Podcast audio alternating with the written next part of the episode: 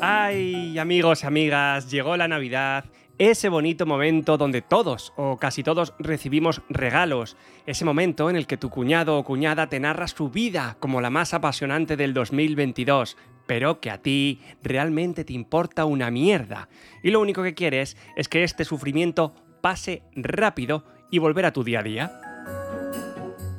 Levantarte, tomar café, ir al baño, ir a trabajar, volver a ir al baño, comer, ir al baño, terminar de trabajar, bañar a tus hijos, cenar, por supuesto, ir al baño y luego volver a empezar. Pero al comienzo de todo esto he dicho recibir regalos, y si algo tiene la Navidad de bonita, es el levantarse por la mañana el día de Navidad o Reyes y ver toda esa cantidad de regalos que van sobre todo para los más pequeños de la casa y no para uno mismo y he pensado, qué mejor regalo que contarle a los oyentes en este programa especial, el número 7 de esta segunda temporada, a quién se le ocurrió eso de poner un árbol de Navidad y el tema de los regalos. Mi nombre es Antonio Poveda y con este podcast quiero acercarte de manera sencilla, breve y clara la historia de grandes compañías, productos, inventos y proyectos que han dejado huella. Esto es, pero ¿cómo se te ocurre? ¿Cómo se te ocurre?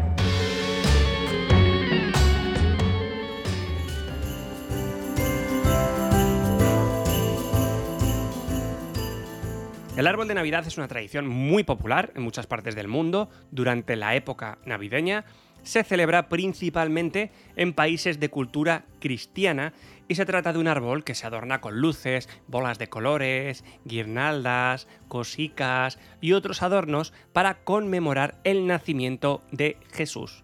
Chuchi para los colegas. La historia del árbol de Navidad se remonta a la Edad Media en Europa, donde se usaban ramas de abeto y otros árboles para crear un simbolismo del triunfo de la vida sobre la muerte durante el invierno. Sin embargo, la tradición del árbol de Navidad, como lo conocemos hoy en día, el árbol moderno, es más reciente y se originó en Alemania durante finales del siglo XVII, principios del XVIII, cuando un árbol fue decorado para ambientar el frío de la Navidad práctica que se propagó rapidísimamente por todo el mundo.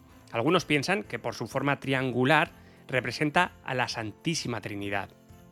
El niño, la Virgen, el, la Virgen, el niño... A ver, en Google. Voy a mirar en Google. El Padre, el Hijo y el Espíritu Santo. Continuamos.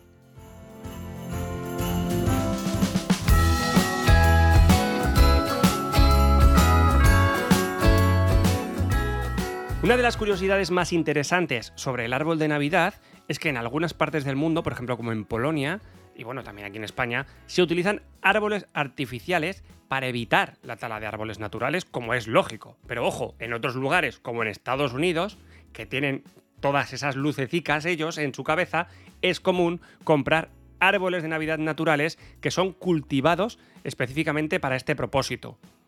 Es decir, que allí tienes a Kevin Smither, que se pasa todo el año cultivando árboles de Navidad que luego tala para que la gente se lo lleve a su casa. ¿Tú sabes los bichos que puede tener eso? El primer árbol de Navidad adornado con luces eléctricas fue en el año 1882 en la ciudad de Nueva York.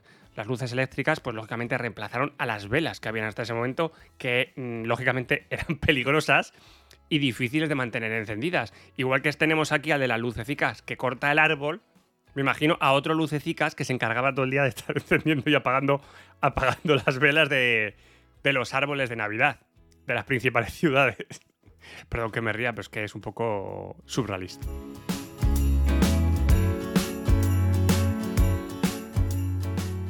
Pero la tradición navideña más popular es la de los regalos debajo del árbol de Navidad. Esta tradición tiene sus orígenes en la historia de los Reyes Magos, según cuentan o según he visto en internet, y que según la Biblia llevaron los regalos de oro, incienso y mirra al niño Jesús poco después de su nacimiento. Entonces digamos que representa un poco pues los regalos que se le hicieron a Chuchi en ese día tan especial cuando llegó al mundo. Los regalos debajo del árbol de Navidad, pues bueno, es una tradición que se ha mantenido a lo largo de los años y que puede tener diferentes significados y simbolismos para cada persona o familia. Así que es muy importante que tanto Papá Noel como los Reyes Magos os dejen regalicos debajo del árbol. Como yo no estoy en vuestras casas, ¿vale? Como no estoy en vuestras casas y sé que todos vosotros me queréis hacer un regalo, me podéis escribir por privado a través de Twitter. Yo os doy mi teléfono móvil, ¿vale? Y le pedís a los reyes que me hagan un bizum. ¿Qué os parece la idea? Bueno, yo ahí la dejo.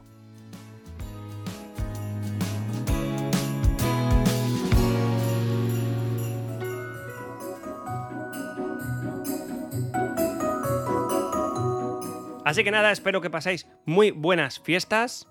Como pasa en todas las casas, para muchos serán unas navidades maravillosas, para otros serán unas navidades tristes, para otros serán unas navidades inolvidables, para otros serán unas navidades para olvidar.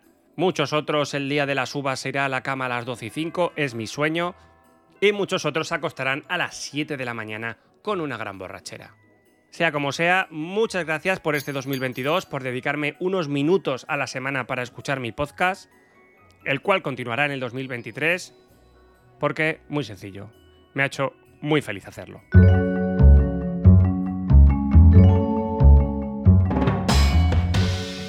Os recuerdo que podéis darle a seguir, suscribiros, compartirlo y seguirme en Twitter y en Instagram en arroba apovedam. Muchas gracias. Os quiero, cochinillos míos.